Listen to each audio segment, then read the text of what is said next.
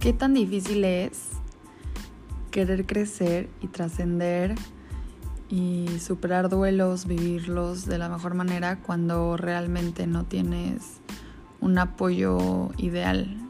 Y es peor cuando se trata de nuestros papás. En lo personal, estoy viviendo una separación y pues, ¿qué les digo? O sea, mi familia es la típica de familia ideal, es con mamá y papá y tener hijos felices. La verdad, me cuesta demasiado trabajo vivir este duelo pues claramente sola porque soy la única parte de, del papá de mi bebé.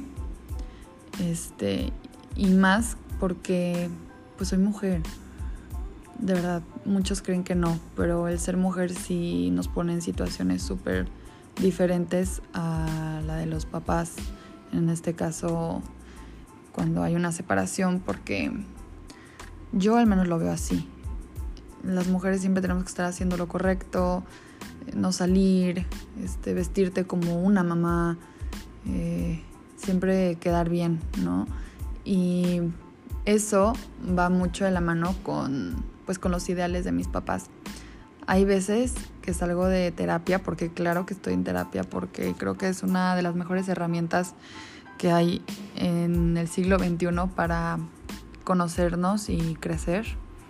Y cuando salgo de esta terapia, pues algo recién moldeada de mi cerebro, con emociones súper eh, expresivas, muy vulnerable.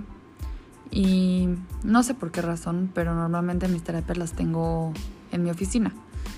Eh, y pues trabajo yo con mi papá y salgo y luego luego está la oficina de mi papá y mi papá es la persona que más amo en este planeta, claro, aparte de mi hija, pero es ha sido un pilar súper fuerte en mi vida en todos los aspectos. Y qué horror que justo en, en esta situación mm, mi expectativa era igual tenerlo como un gran pilar, pero no ha sido así. Es muy fácil para él e inclusive para muchas personas más opinar desde afuera. No es lo mismo dar consejos o acompañar o simplemente apoyar a que de repente después de que mi terapia me dicen que todo esto es un proceso, que lo que siento y pienso está bien, eh, que no le estoy haciendo daño a nadie, que esto se trata realmente solo de mí y del bien de mi hija. Y mi papá me dice que luche por mi matrimonio y que, que siga yo linda y que siempre ofrezca mi ayuda y mándale bonitos mensajes y, y, es que nos duele a todos por, por tu hija. A ver, ¿cómo le explico que, que yo lo que necesito es un simple apoyo? Y la verdad es que, digo, también mi papá ya, ya es de una edad súper avanzada y, y pues claro, tiene la costumbre de de que en sus tiempos pues apoyaba siempre a no importa qué pase dentro de tu familia, aguanta y quédate ahí por el bien de, de los integrantes de tu familia.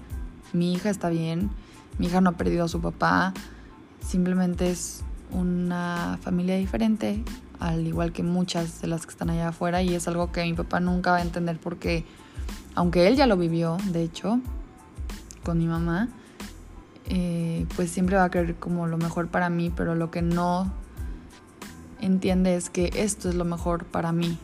Me pasé noches enteras despierta en incertidumbre, en no saber qué hacer, porque no sabía si lo mejor era pensar en mí y en mi bienestar interno y mental o en en que mi hija tenga sus dos papás juntos.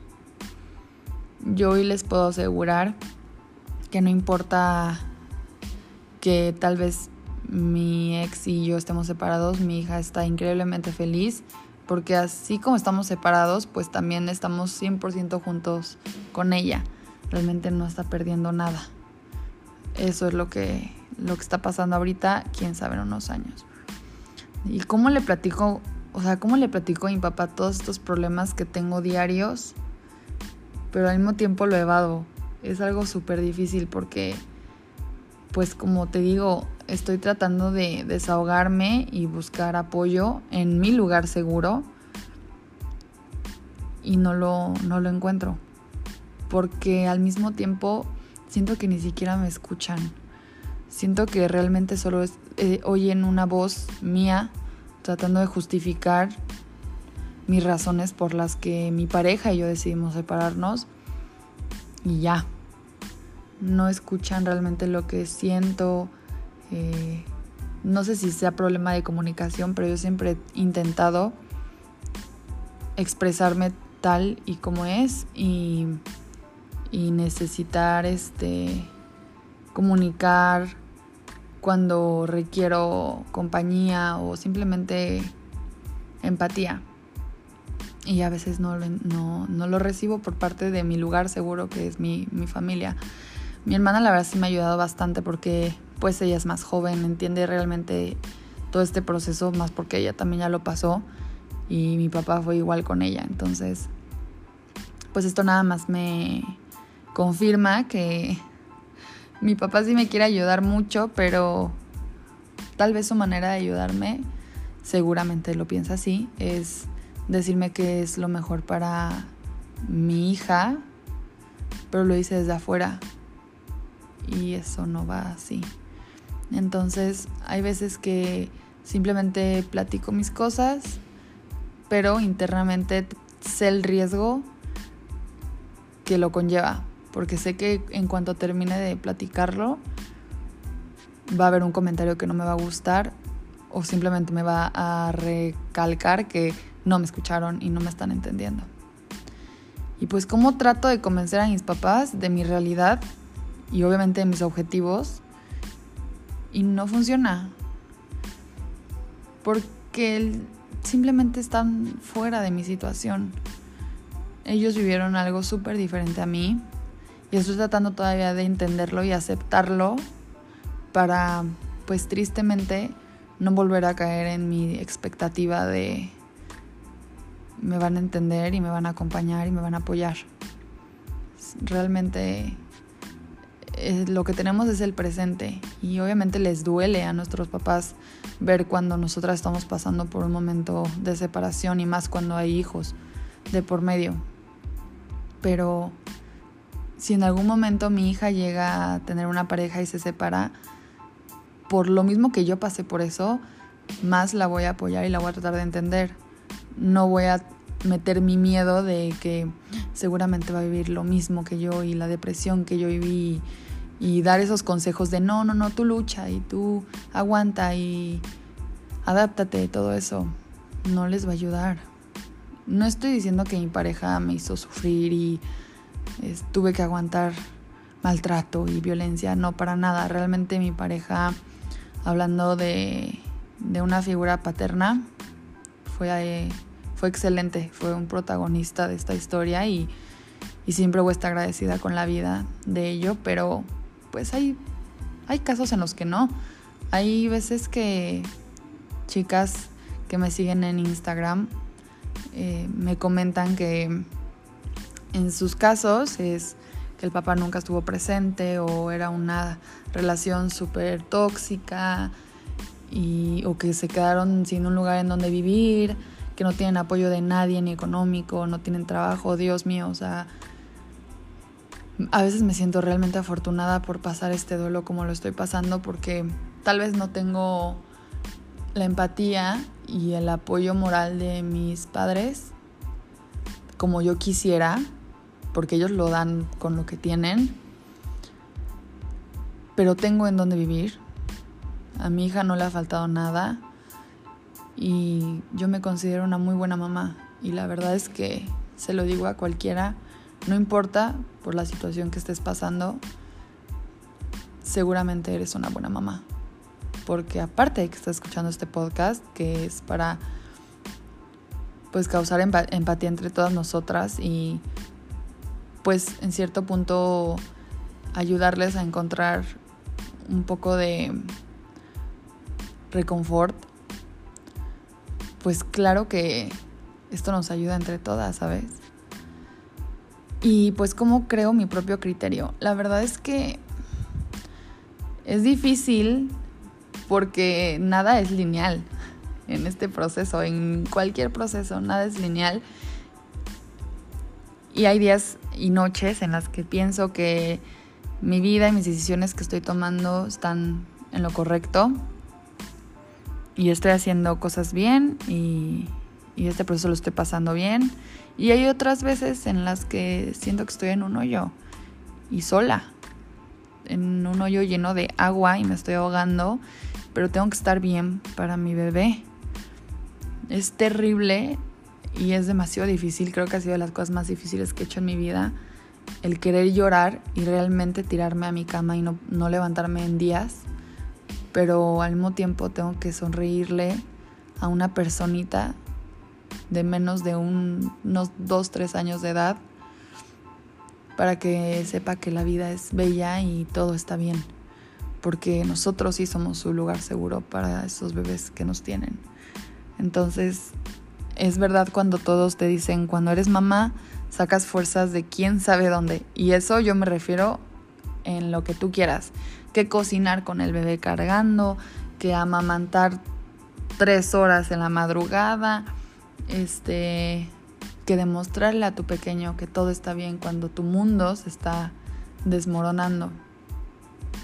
Yo te quiero decir que al final de todo esto y al final del día, lo único que, te que tienes es a ti y a tu pequeño o pequeña. No necesitamos a nadie. Claro que sí necesitamos buenas redes a nuestro alrededor para llevar este proceso lo más sano que se pueda. Pero al final del día estamos solas y nadie va a venir a consolarnos a las 2 de la mañana cuando estemos llorando con nuestro bebé al lado.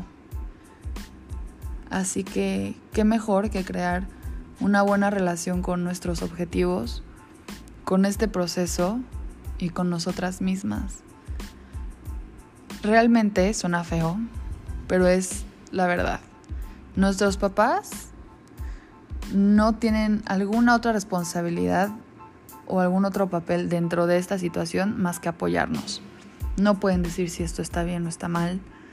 Tienen el derecho, claro, pues son nuestros papás y ellos nos trajeron al mundo y en algún punto sienten que tienen mucho voz y voto dentro de todas nuestras vivencias, pero cuando ya estamos en esta edad en donde ahora nosotros somos, bueno, mamás en este caso, no, no nos pueden decir nada. Y si nos dicen que no nos afecte, porque te repito, estamos solas en esto, pero por lo mismo yo creo que deberíamos de, de amarnos, de amar nuestra persona, ser nuestras mejores amigas y darnos cuenta que ahora esta familia, al menos en mi caso, ya no es de tres, ahora es de dos. Hay familias de 20, de 15 personas, de 10, de 6. Pues esta familia es de dos. Y muy, muy felizmente, con el corazón en las manos, te digo que si tu familia es de dos o de tres, no sé cuántos hijos tengas, es suficiente. Porque eres una mamá maravillosa, llena de amor. Y esos chiquitos que estás criando y educando todos los días se dan cuenta de eso. Muchísimas gracias por estar aquí, gracias por escucharme, gracias por motivarme a hacer este capítulo. Prometo estar más seguido por acá. Prometo pronto comprarme un micrófono porque es justo y necesario para darles contenido de muchísima calidad, pero es que ya me urgía hablar con ustedes sobre las cosas que me pasan y nos pasan a todas. Las amo y los amo también. Gracias por estar aquí y nos vemos en el siguiente capítulo.